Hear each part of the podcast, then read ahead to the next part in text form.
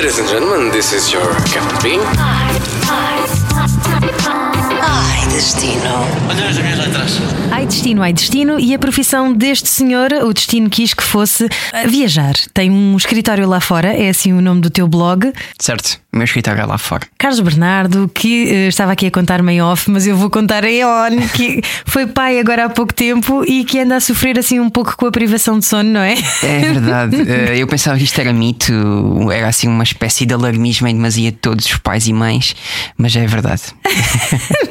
Existem bebés que são os santinhos, que é o caso da minha, mas que não dormem. Pronto, é porque ela também já tem aquela sede de conhecer o mundo, de certeza. Eh, que seja isso, que seja isso. Que seja isso. Olha, já andaste um pouco por todo o mundo. Quando entramos no teu site, o meu escritório é lá fora.pt, apanhamos logo Israel, Índia, Malta, Marrocos, Irlanda e depois várias localidades eh, de Portugal, que é também engraçado, não é? Porque tu focas-te muito no nosso país. Sim, essa, essa, aliás, essa foi a premissa inicial do, do blog: eh, escrever sobre lugares onde ninguém escreveu. Lugares eh, que eu, que eu costumo chamar de genialmente banais, ou seja, que nos passam à nossa vista todos os dias, a quase toda a hora, e que pensamos que não têm história nenhuma, mas quando são as histórias mais genuínas e, para mim, mais interessantes. É isso. Olha, e de todos eles, dentro de Portugal, já agora há algum que destaques? Isso é muito difícil. Destaco, talvez, não sei, gosto muito do Alentejo pela genuinidade, gosto muito da minha terra, que é Abrantes, que é a minha, Uh, gosto muito dos Açores pela beleza. Não sei, existem muitas hipóteses aqui. O meu blog é um, é, é um blog familiar, digamos assim. É, é- acho que é um bocadinho isto, a diferença talvez de um blog para outros meios de comunicação.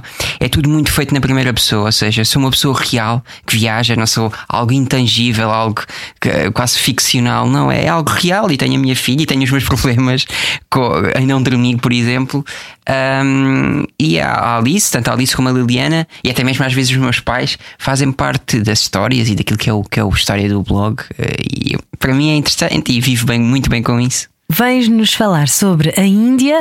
Onde é que tu andaste na Índia? A Índia que é quase um continente. Uh, Sim, a Índia, quer dizer, que nós falamos, vamos à Índia, é assim um bocadinho.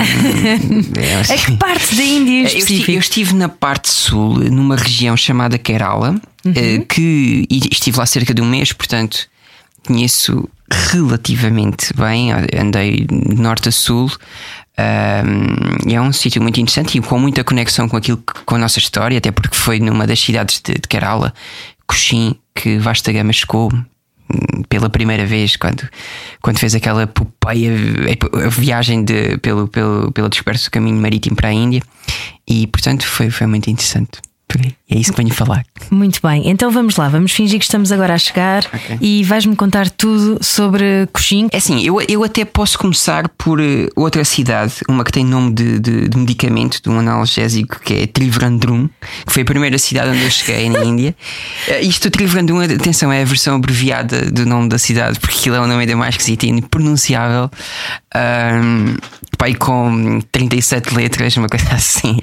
Uh, Trivandrum foi a primeira cidade onde eu cheguei. Fiz o voo Lisboa-Dubai, Dubai-Trivandrum, que por acaso também tem uma história aí no meio, porque tive a, a felicidade de hum, viajar na business class da Emirates. Calhou-me em sorte, tipo sorteio, e acer- acertaram lá no meu nome. Eu pensava que isso era mito também, e foi uma coisa extraordinária. Espera aí, espera aí, como é que isso funciona? Uh, assim, eu acho que não existe uma lógica. Eu simplesmente passei o meu bilhete como a entrar para o avião, aquilo apitou, eu pensei que podia existir um problema. A senhora disse-me parabéns, foi uh, atribuído um lugar na business class. Uh! Não, aquilo parece mesmo um quarto de hotel, que uma coisa com, com lençóis de linho, eh, um eixandom à entrada, assim mesmo em grande. Não gosto muito de andar de avião, já gostei menos, mas agora faz parte do ofício. Mas eu até desejei que aquela, viagem durasse um bocadinho mais, porque realmente estava a sentir muito bem lá. Mas pronto, voltando à Índia, Trivandrum. O aeroporto de Trivandrum é enorme, mas para a escala da Índia é minúsculo, parece uma estação de comboio. E a chegada é. Nós metermos a cabeça fora do aeroporto é uma coisa surreal.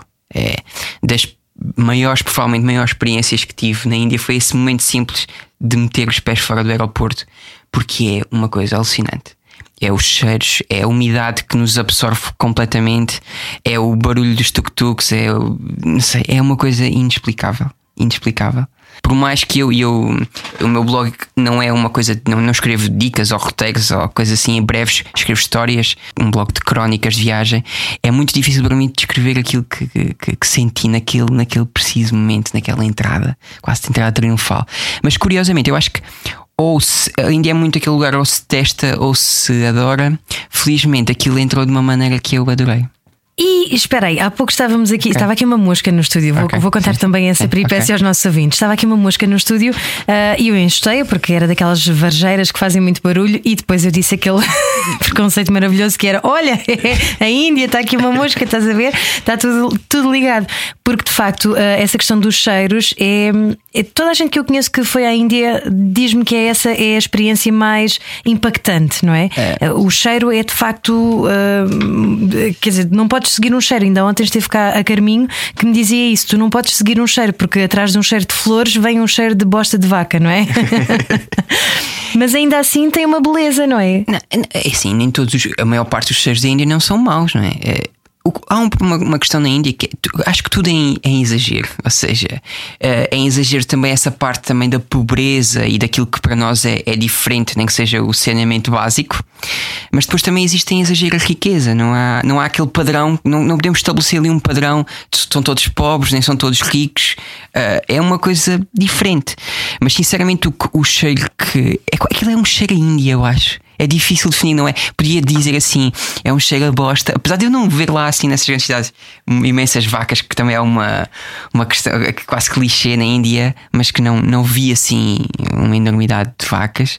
Uh, mas uh, também não é aquela questão dos cheiros das especiarias, como que se sentem muito, por exemplo, quando caminhamos pelos mercados, aqueles cheiros de gengibre e coisas que são não muito comuns ao nosso olfato enquanto habitantes de um país chamado Portugal. Mas é um cheiro a Índia, é um cheiro diferente diferente, é difícil. Uh, uma enormidade de cores, de cheiros, de... parece que que é um lugar abençoado, ou seja, parece que nós colocamos lá uma terra e uma terra, um, colocamos uma pedra debaixo da terra e nasce lá um coqueiro. Aquilo tudo é, tudo é fértil, tudo é bom, mas depois também, lá está, é o tal exagero. Parece que é essa grandiosidade da natureza uh, os torna demasiado frágeis. Ou seja, que quando a, a natureza resolve a, que a coisa vá para o caminho errado, tudo, tudo pode correr muito mal, não é? Parece que estamos muito completamente fora da nossa zona de conforto, completamente expostos, mas completamente sedentos por viver tudo aquilo. É uma, é uma, uma é uma confusão. Eu acho que é. Eu, se tivesse uma palavra, era uma confusão, no sentido quase positivo da confusão. Não sei, é, é, é, um país que eu acho que hum, dá muitas histórias para contar para quem procura inspiração como eu e, e, e, vivências para contar é muito bom, mas depois, por um outro lado, por mais histórias que nós contemos, parece que fica sempre aquém parece que nós temos de dizer assim: pá, pronto, agora, depois de 3 horas de conversa a contar uma história sobre a Índia, vão lá agora. E porque isto já desisto. E tu recomendas a Índia a qualquer pessoa, qualquer viajante, qualquer amigo que tu tenhas? Tu achas que qualquer pessoa deve ir à Índia ou sabes que hum, a partir desta pessoa não vai gostar? Eu acho que não. Eu acho que a Índia não é um país para se fazer a primeira viagem. Hum, não quer dizer que é um destino elitista, de quer dizer, tens que viver não sei quanto tempo para viver lá. É, é, claro que tu podes, podemos ir lá na primeira viagem e gostar muito. Eu, eu muitas vezes, quando, descre... quando me fazem muitas vezes essa pergunta, e muita gente que tem o desejo de ir lá, mas que tem muito receio, uh, eu, eu, dou o exemplo de um, de, um, de um conhecido meu que gosta muito de vinho e que, e que já bebeu muitos vinhos, já viajou muito por vinho, mas que nunca bebeu, por exemplo, um barca velha. E ele disse-me assim: Eu tenho possibilidade de beber um barca velha, eu até tenho barcas velhas, mas nunca bebi. Porquê? Porque ainda não me sinto naquele ponto de beber o barca velha. Ou seja, eu tenho que beber mais não sei quantos vinhos para quando chegar o momento de beber o barca velha, eu conseguir saboreá-lo verdadeiramente. E eu sinto isso um bocadinho em relação à Índia. Não é uma, uma viagem de. Quer dizer, é, é uma viagem que tem uma complexidade diferente. Uh, e depois também tem outra questão que é se nós chegarmos lá no momento exato, aquilo pode nos mudar ali um bocadinho a vida. Isto é demasiado romântico e parece um bocado a filme, mas é um bocadinho verdade. Vemos lá muita coisa e estamos tão expostos. E que nós estarmos tão expostos, acabamos por nos ver a nós. E nós vermos a nós é uma coisa também que pode ter um impacto gigante. Pode assustar, é um é assim. Eu senti isso quando fui ao Japão. Okay. Porque, como é tão diferente e como praticamente ninguém comunica contigo, na altura quando eu fui, quase ninguém falava inglês. Uh, parece que foi há imenso tempo, mas não, foi em 2006 2007, talvez, e senti exatamente isso. Foi uma mudança, e depois também todos aqueles templos claro. shintoístas e budistas e etc. Foi uma coisa muito marcante para mim. Um, e também, também acho isso, também Não. há destinos que mudam uma sim, pessoa sim, por completo. E, e, e, e, por exemplo, no caso, quando estamos a falar dessa questão também da religião. Uh, uma coisa que também me marcou imenso na, na Índia, nesse, nesse sentido de. e que nós vamos lá pensar muitas vezes que é esta questão das moscas e da pobreza e que estão muito atrás de nós. E, por exemplo, essa questão da religião, na região onde estive, uh, há três uh, religiões maioritárias: o cristianismo, muito por culpa do amigo Vasta Gama, o, islamismo e, os hindus, que é a maioria. E eles convivem de uma forma tão saudável entre eles. Isto quer dizer, estamos a falar de três religiões que têm tudo para ser uma guerra e andar tudo ali à, à briga. E eu, numa fotografia, se tiver uma, uma, uma, lente grande angular, consigo na mesma fotografia tirar uma fotografia a um templo, a uma igreja e a uma mesquita, por exemplo. É uma, e, e, atenção que um templo dos hindus aquilo tem elefantes e é a coisa mais esquisita que existe. E mesmo o, o, cristianismo acaba por ser a coisa mais próxima de nós, mas também o interpretam de uma maneira diferente. E depois os muçulmanos também é uma coisa completamente surreal. Tem não sei quantas mulheres e, e isto tudo na mesma foto. Eles não se casam uns com os outros, mas dão-se lindamente entre eles. E isto é quase um ensinamento para nós entre um respeito e é uma coisa diferente, eu acho. Um, e pronto, e depois também há a questão, por exemplo, também falávamos há pouco da comunicação e das línguas. Maioritariamente as pessoas da, da nossa geração, ali dos 30, uh, a generalidade parece-me que até têm educação superior ou, ou têm alguma educação, quase todos falam inglês. Uh, mas também tive um episódio muito diferente. Foi uma, uma também uma, uma, coisa que recomendo a todos, que é fazer uma viagem de comboio. Fiz uma viagem de comboio noturna uh, e foi uma coisa surreal. Aquilo lá está, os clichês confirmam-se. Aquilo havia, uh, era um comboio com, com camas, tinham seis camas, mas já estava lá para aí 30 pessoas. Claro que muitas delas tinham galinhas, como se vê nos filmes, e é, isto é mesmo verdade. E depois, uh, a Índia, como é enorme, há dialetos diferentes, mesmo línguas diferentes, eles não se percebem uns aos outros. E eu estive ali sem comunicar e eles sem comunicar, mas acabamos por ficar quase muito, muito amigos. Até me fizeram uma cama, por exemplo. Uma das seis camas foi para mim. E ainda hoje troco e-mails com um dos casais que iam nessa, nessa viagem. E boa parte da viagem passei a mostrar vídeos no YouTube de receitas de bacalhau.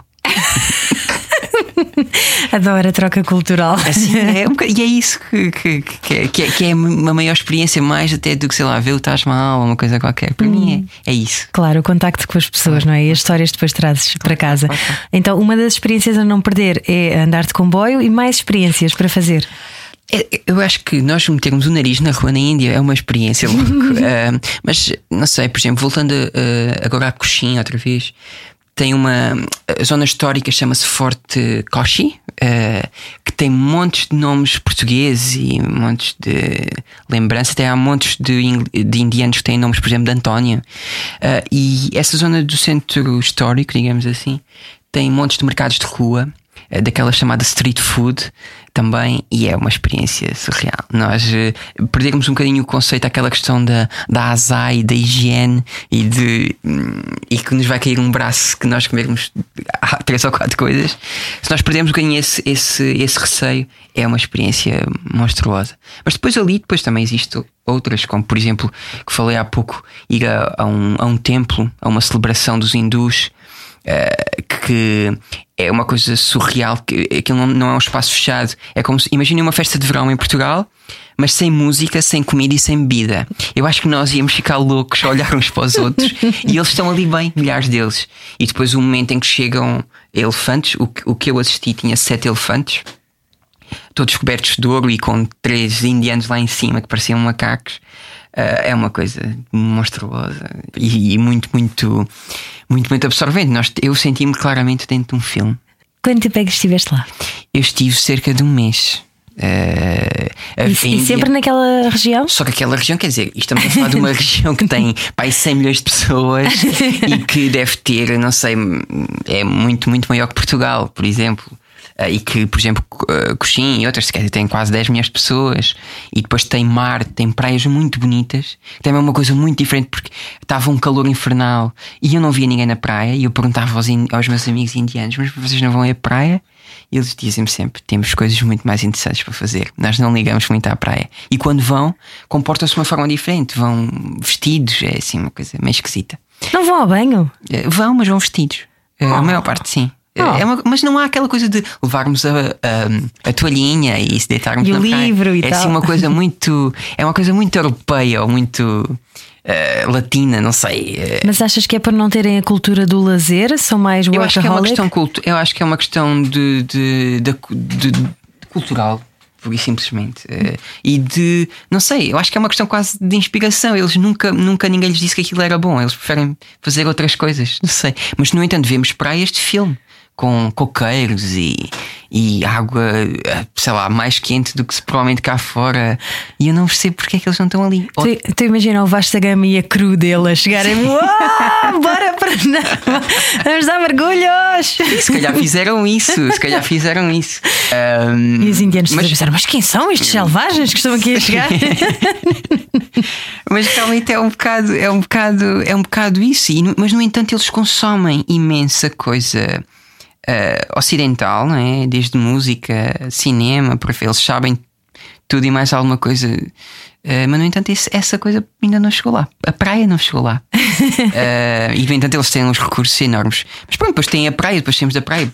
Por exemplo, nesse também tem uma região de montanha ah, com imensas plantações de chá. Mas imaginando, por exemplo, sei lá, a Serra da Estrela, mas coberta de, de, de, de chá, de, de- plantações e, e pessoas a, a- a cultivar a coisa e fábricas, e depois também é um cheiro muito intenso. E é sempre isto, é sempre com estes contrastes todos. Né? E depois vamos para um outro parque que tem elefantes, e depois, sei lá, é assim uma coisa sempre, sempre surreal. Não sei.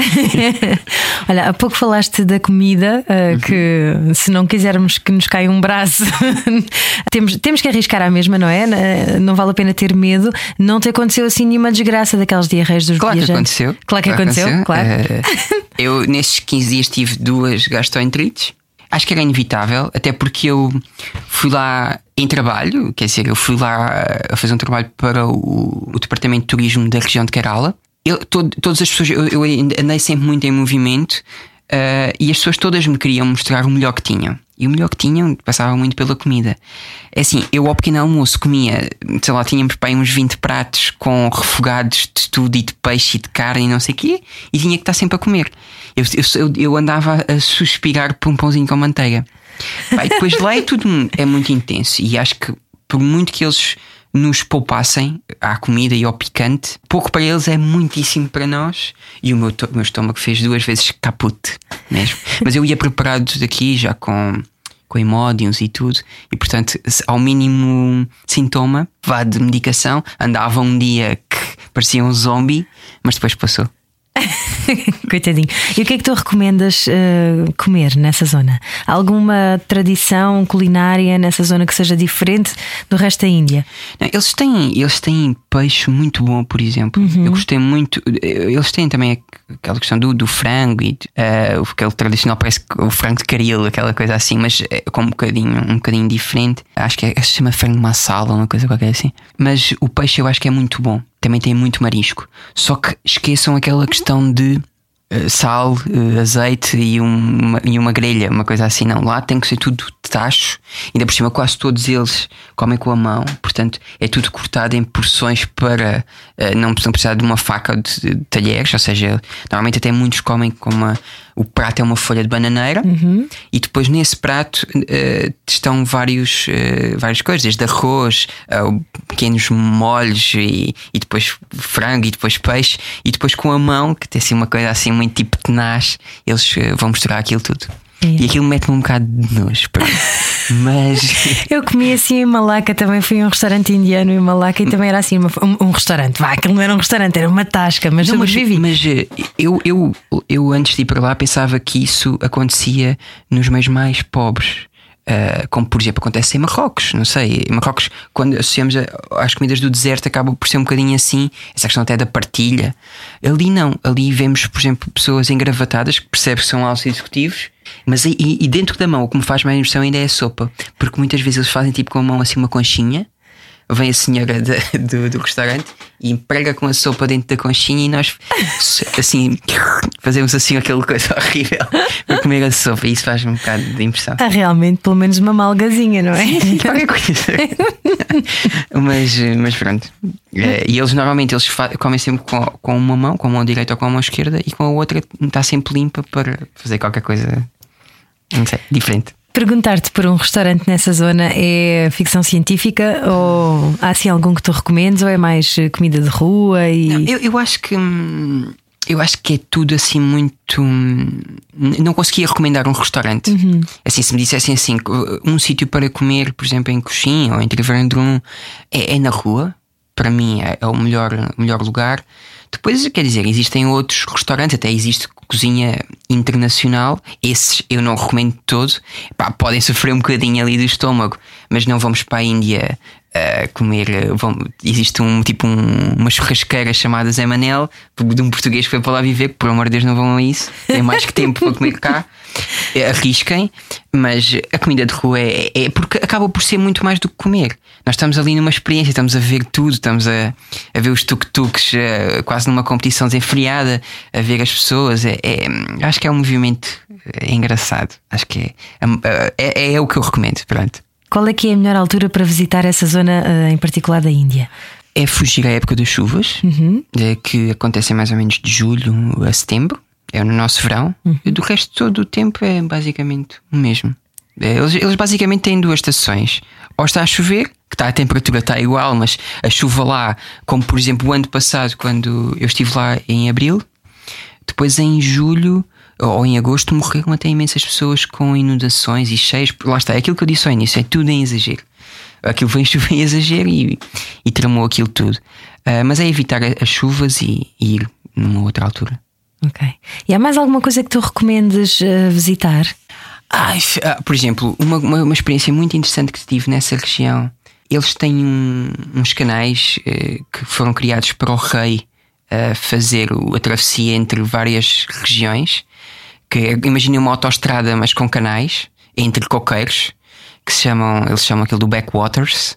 Ah, é muito internacional, muito inglês. E que o rei fazia esse caminho num, nos barcos muito, muito interessantes.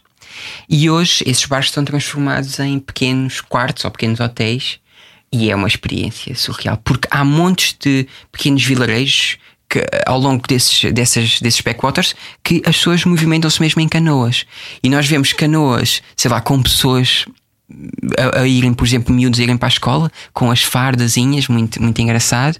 Mas depois também vemos canoas com vacas, vemos canoas com, com montes de mantimentos, vemos pessoas a. e é uma coisa assim também, lá está, muito diferente. Mas esse, essa experiência do- dos canais é também uma coisa que, que, que recomendo, claramente.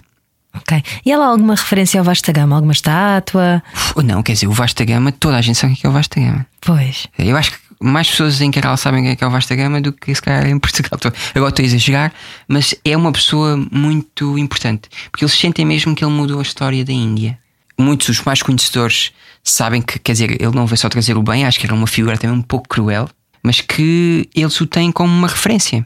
Ah, E há montes, há montes de, de. Há fortes portugueses mesmo, ah, com nomes portugueses, tipo São Ângelo, sei que estive lá num é, ah, o Forte São Ângelo, ah, e, tem, e tem montes de, de pequenas referências, mesmo em termos de ruas, tem museus chamados Vasta Gama. Vasta, é muito fácil nós cruzarmos com Vasta Gama por lá.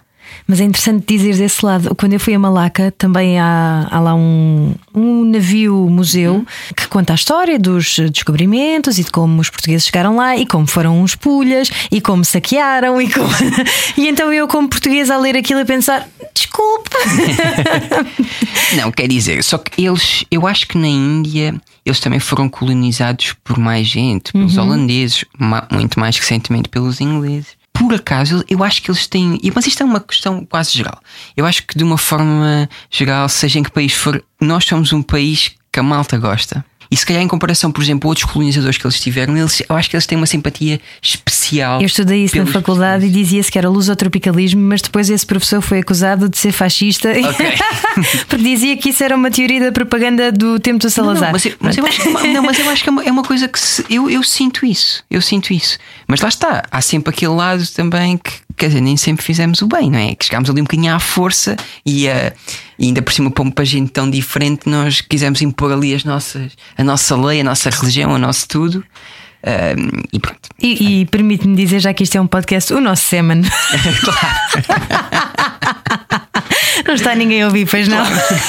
Se alguém ouvir, envia um e-mail para amartins.radiocomercial.ol.pt e diga, menina, isso não se diz. Ok. Não, mas isso é uma coisa também muito importante eh, que nos vai deixando este, este legado cultural. Se calhar isto também tem influência nessa, nessa tal afinidade que nós, que esse nosso semen foi espalhado desde a Índia às Filipinas. Somos ou- todos Ah, portugueses. é, bocado por aí, um bocado por aí, somos todos primos.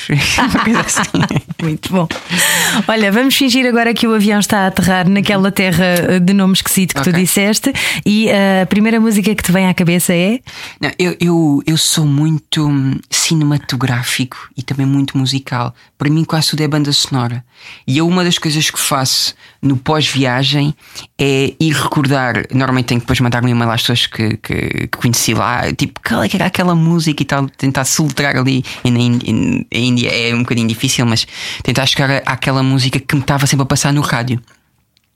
E houve uma das músicas que ficou na cabeça era de uns senhores chamados Masala Coffee ah, que, que tinha uma música chamada Canta A, penso que é mais ou menos uma coisa assim, e que passou. Era, tipo, devia ser a música do momento na Índia ou naquela região, e foi tipo em loop na minha cabeça que eu andei pá, aí meses a acordar a ouvir o, o Canta A. Toda a gente a procurar agora no YouTube. Masala Masala Coffee. Mas é Coffee. muito, é muito, são, são muito engraçados, eu gosto. കാന്ത ഞാനും വരാം തൃശൂർ பூரம் காணான்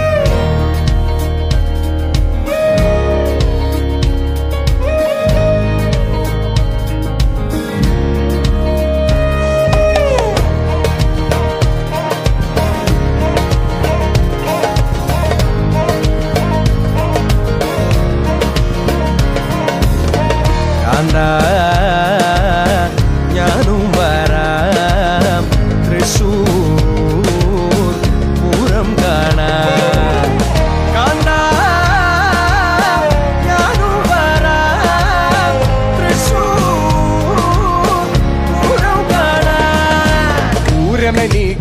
പൂരമെനിക്കൊന്നു കാണണം കാന്ത പൂരമെനിക്കൊന്നു കാണണം കാന്ത പൂരമെനിക്കൊന്നു കൂടണം കാന്ത പൂരമെനിക്കൊന്നു കൂടണം കാന്ത തിമിലയെനിക്കൊന്നു കാണണം കാന്ത തിമിലയെനിക്കൊന്നു കാണണം കാന്ത തിമിലയെനിക്കൊന്നു കൊട്ടണം കാന്ത തിമിലയെനിക്കൊന്നു കൊട്ടണം കാന്ത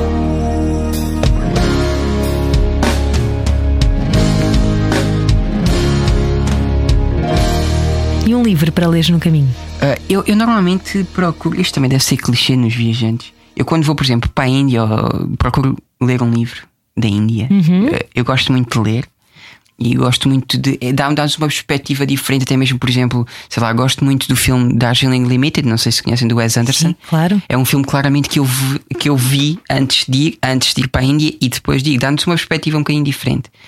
Uh, e na Índia, por acaso, eu não levei nenhum livro sobre a Índia. E por acaso, eu não, acho que não li nenhum livro diretamente sobre a Índia. Portanto, se eu não li, conheço alguns, mas não posso recomendar. Portanto, recomendo provavelmente o meu livro favorito de viagens, que se chama Patagónia, e é do Bruce Chatwin. Ok, muito bem. Que é- há de ser um dos teus próximos Sim, destinos. sim, sim. É daqueles que eh, se aplica aqui perfeitamente como o Barca Velha. É daqueles que eu vou aqui guardar um bocadinho, assim um bocadinho mais velhote e saboreá-lo de outra forma. Ok. Provavelmente a Patagónia é o meu destino de, de sonho. É, ok. É como deixares o ovo estrelado para o fim, não é? Por aí, por aí, por aí. ok, então numa palavra, qual é que é o- a língua que eles falam nessa zona? Eu vou arriscar, eu vou arriscar muito. É Malayan, uma coisa assim. Ok. Malayan. Ok, então uma palavra nessa, nesse dialeto, não é? Indiano. Uf. Uma É. palavra para resumires esta tua viagem. Eu vou dar uma palavra de um, de um senhor, vou, vou dizer o nome de uma pessoa, é o Manoj, que é uma pessoa que me acompanhou durante esta viagem e ele é natural de Trivandrum, vive em Trivandrum e é uma pessoa excepcional e que conhece imensas histórias sobre Portugal e nunca esteve em Portugal. E que vai perceber tudo sobre esta conversa. Vamos traduzir Google Translator, vá? muito bem, olha, muito obrigada, Carlos. Foi Obrigado. muito bom conversar contigo e recomendo os nossos ouvintes a passarem pelo teu site. O meu escritório é lá fora.pt. Boas viagens. Obrigado. E, e vai voltando por cá, tá bem? Ok. Conta-nos mais histórias dessas boas. Ok, obrigado. Podcast Ai Destino, Ai Destino. It's so easy. It's so easy Todas as semanas, a Rádio Comercial dá-lhe o roteiro perfeito para a sua viagem. Descarrega o podcast e apanhe boleia com a comercial.